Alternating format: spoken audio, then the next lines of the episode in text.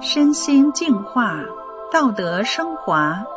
这里是明慧广播电台修炼故事节目。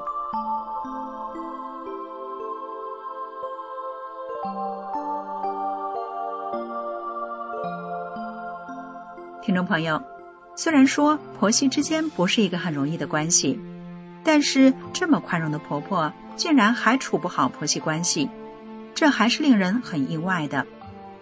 不过后来事情是怎么发展，才让儿媳有了一百八十度的变化呢？好，让我们一起来听听他们的故事。儿媳在娘家是个娇娇女，人不但长得清秀漂亮，而且多才多艺，咋看都像是一朵花。儿子结婚时，我二哥就嘱咐我：“你脾气直，在儿媳面前要少说话，多干活。”要会当婆婆，我点头答应，心里想着，都说婆婆和儿媳关系是最难相处的，可我这个做婆婆的，只要凡事都为儿媳着想，儿媳总不会说我啥吧？我相信跟儿媳的关系肯定会相处好的。儿子结婚后，我就跟以前一样干着家务、做饭、收拾屋子，并没有以婆婆身份要儿媳伺候。可儿媳跟我话少，经常沉着个脸，也不知哪来的气。生下孙女儿后，儿媳两个月就上班了，一周岁给孩子断了奶。那时候儿子下乡，经常不在家，儿媳也很晚才回来。我每天做饭、收拾屋子、哄孩子，成了名副其实的保姆。更后来，儿媳在外面的事就有了不好的风声。我听说后，心里很酸。又不敢跟儿子说，怕他的家散了。我想劝劝儿媳，但这种事又没法开口。我盼望她能够自己变好。就这样，一直到孙女儿四岁那年，有一天，儿子脸色很难看的跟我说：“妈，我要离婚。”我愣了一下，问儿子：“你这是咋了？”儿子告诉我，他跟几个朋友在饭店吃饭。他一个朋友突然看见儿媳跟一个男人也进了这家饭店，在走廊里搭肩搂背的。因为儿子心地善良，想平和的跟儿媳摊牌。儿子和儿媳离婚后，房子给了儿媳，儿子拎了两提包的衣服回到了我家，孙女儿就由我带了。儿媳隔三差五的就会来看孩子，或给孩子送点什么东西。他俩离婚这事让我心里有块很大的阴影。以前无论如何，毕竟是一家人，现在我们婆媳俩见面，心里总是有点别扭。可我是修法轮大法的，大法师傅告诉我们，修炼人对人要善，没有敌人。所以我依然主动跟儿媳打招呼，热情的让她进屋，没有疏远她。但儿媳总是站在门外。把孩子叫到门口说话。有一次儿媳来看孩子时，那正是寒冷的冬天，她站在门外很冷的样子。我让她进屋，她不肯，我就对她说：“孩子，中午你来家吃饭，我给你做火锅，这是你最爱吃的。”她看着我不语，眼泪从脸上滚落下来。见她落泪，我眼圈也红了。离婚前，我这个婆婆以修炼人要求自己，一直默默为儿媳付出，没说过她一句不是。我带孩子做家务，整天笑呵呵的对待她。离婚后，我也没说过她一句坏话。虽然儿媳现在见到我也不说什么，但我能看出她的自责和后悔。后来，儿子和儿媳复婚了。复婚后就住在我家，儿媳跟儿子也算和睦，一家三口总算是个完整的家了，我也不用为孙女儿担心了。可是没想到两年后，儿媳的老毛病又犯了，经常晚上出去吃饭，有时半夜回来，有时整夜不归。两口子又开始吵架。儿媳见我还是沉着个脸，叫一声妈都挺费劲的。一年中，儿媳跟我说话的次数都可以数得出来。孙女儿上小学后，孩子的上学接送，儿媳从不管。孙女我来带，孩子衣服我洗，儿媳地也不拖，厨房活儿也从不伸手，三顿饭都是我做。儿媳是啥也不管，她只洗自己的衣服。衣服买了一件又一件，不合适就送人。孙女儿怕他妈，因为儿媳总是训斥她。孙女儿在他妈面前总是小心翼翼的，心里像有层隔扇。有好几次，孙女儿跟我说：“奶奶，有个电视剧就像是演我们家，我妈就是那虎妈，我爸呀就是那猫爸。”孩子渴望得到母爱，却总遭到妈妈的冷漠。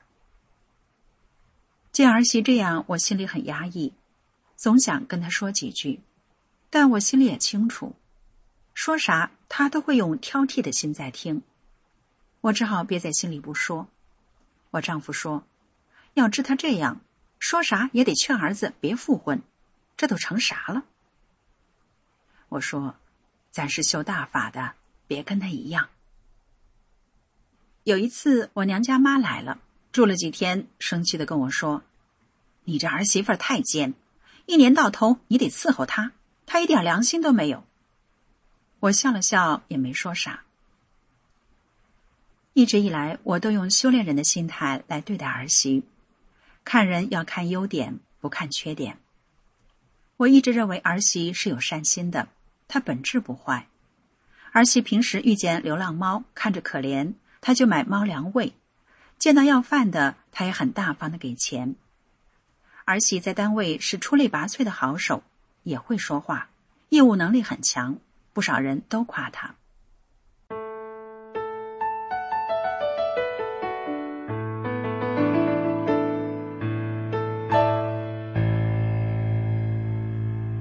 有一天，孙女儿偷偷跟我说：“我妈跟一个男人走得挺近，我妈跟我爸说翻脸就翻脸，大呼小叫的。”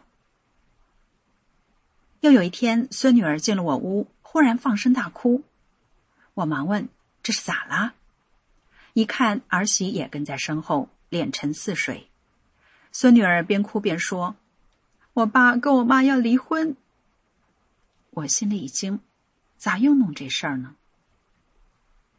见儿子和儿媳又要离婚，我左思右想。以前听家族人议论婆媳关系，婆婆说儿媳懒不干活，儿媳说婆婆刁难伺候。但我总是多干家务活，默默的多付出，也不说她什么。我还要怎么做才算是对儿媳好呢？以前我就想，儿媳是因为心里没有正确的观念。她才随波逐流了。我心想，人来一世，我不能眼见儿媳就这么稀里糊涂的把自己毁掉了。我是真心的希望她好。我曾经给过儿媳一个装有大法师傅讲法的随身听，希望大法能引导儿媳，让她走回正路来。可惜没见她听。现在我想明白了，我不能光干家务活儿，更重要的是。我得给儿媳讲大法，让她有心法，他才不会把自己给毁了。一天吃完饭后，我坐在儿媳跟前，我掏心的对她说：“你跟我生活这么多年，我一直没引导你走进大法修炼，这是妈的错。这个法是教人怎样做好人的。妈以前身体不好，不学大法，恐怕早就死了。”咱娘俩这辈子有缘才走到了一起，应该珍惜呀。我说这些话时，眼里是憋着泪的。说完，我的眼泪就再也忍不住了。我继续说：“你想想看，你能永远年轻吗？你的事孩子都知道，他对你感情特别重。假如你们再走离婚那一步，孩子忧郁了，心里留下了伤疤，出了啥事儿，你后悔不？”儿媳听了一愣，沉默不语。我接着说，希望儿媳她也能一起来修大法。我说了很多，句句都是掏心的话。儿媳虽然没表示出什么，但我感觉她的心被触动了。那天我体会到大法师父说过的法。师父说：“我经常讲一句话，如果一个人没有自己的任何观念，不站在个人的利益角度上作为出发点，真心为别人好，给别人讲出他的不足，或者是告诉他什么样是对的，他会被感动的流泪。”之后不长时间，一天小孙女儿悄悄跟我说：“奶奶。”我妈在听师傅讲法呢，我听了暗暗为儿媳感到高兴，因为我知道大法是渡人的，不管是谁，只要肯学，变化就是翻天覆地的。二零二零年初，武汉肺炎开始传遍全中国，蔓延全世界，我们住的小区也封了，儿媳不能上班了，我跟儿子和儿媳说。咱们全家看师傅讲法录像吧，他俩答应了。儿媳刚开始看时有点坐立不安，一会儿喝水，一会儿去厕所。两天后就正常了，还挺认真的。我跟他俩说，这个功主要是修心性，按真善人要求和约束自己，遇事为别人着想，心性提高了，身体才有变化。很快的，儿媳身体健康就出现了大改变。她跟我说：“妈，我身体变化特明显，练功后多年的痛经好了，便秘好了。以前干点活就累，现在不觉得累。以前站时间长了腰疼、脚底板疼，吃东西不合适胃就疼，现在都好了。学练法轮大法不到一个月。”儿媳的皮肤就变得细嫩光滑，脸红扑扑的。从此，儿媳晚上再也不去饭店了，不逛街了，也不购物了，跟儿子也和睦了，孩子的学习也关心了。以前他很少跟我说话，现在他有什么事儿都先问问我，成天妈妈的叫着。儿媳每次买回来新的零食，都让我尝尝。有时我不吃，他笑呵呵的拿起一个，硬放到我嘴里。以前不怎么做家务活的儿媳，现在拖地、收拾屋子，家务活几乎都他包了。做饭时我还没动手，他先扎上围裙去厨房了。儿媳脸上经常挂着笑，有时像孩子一样唱呀、扭呀，还跳几下，看得出她是发自内心的喜悦。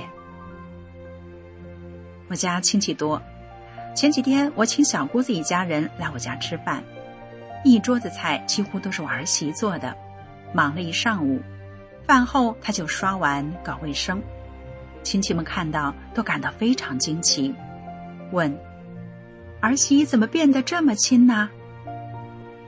是啊，儿子儿媳结婚十几年来，我们老两口没吃过儿媳做的一顿饭菜。现在儿媳不仅下厨房忙活，还上网查做菜的方法，尽做新花样的菜。我孙女儿也跟我说：“奶奶，我妈这是咋了？变了个人，我都有点不适应了。这下你可轻快了。”之前亲戚总是对我说：“你家儿子怎么不跟以前那样活泼了？”而现在儿子脸上也有笑容了，走路都哼着小曲儿。我告诉小姑子一家人说：“法轮大法才能真正改变人呐。”小姑子一家亲眼所见，以前像个局外人，不给客人倒茶，也不说句话什么的儿媳，现在竟变化这么大。他们深有感触的说：“咱们回家也好好看看大法书吧。”听众朋友。故事里的这位婆婆对她儿媳的付出与包容，可以说是很罕见的了，因为她是法轮功的修炼者。然而做的再多呢，也未必能让别人改变。就像这位婆婆说的：“人的内心要有法，才会因为有了心法而一点点的改变，至于怎么才能有心法，如果您也阅读《转法轮》这本法轮功的主要著作，您将会有所收获。好，今天的故事就到这儿了，感谢您的收听，我们下回见。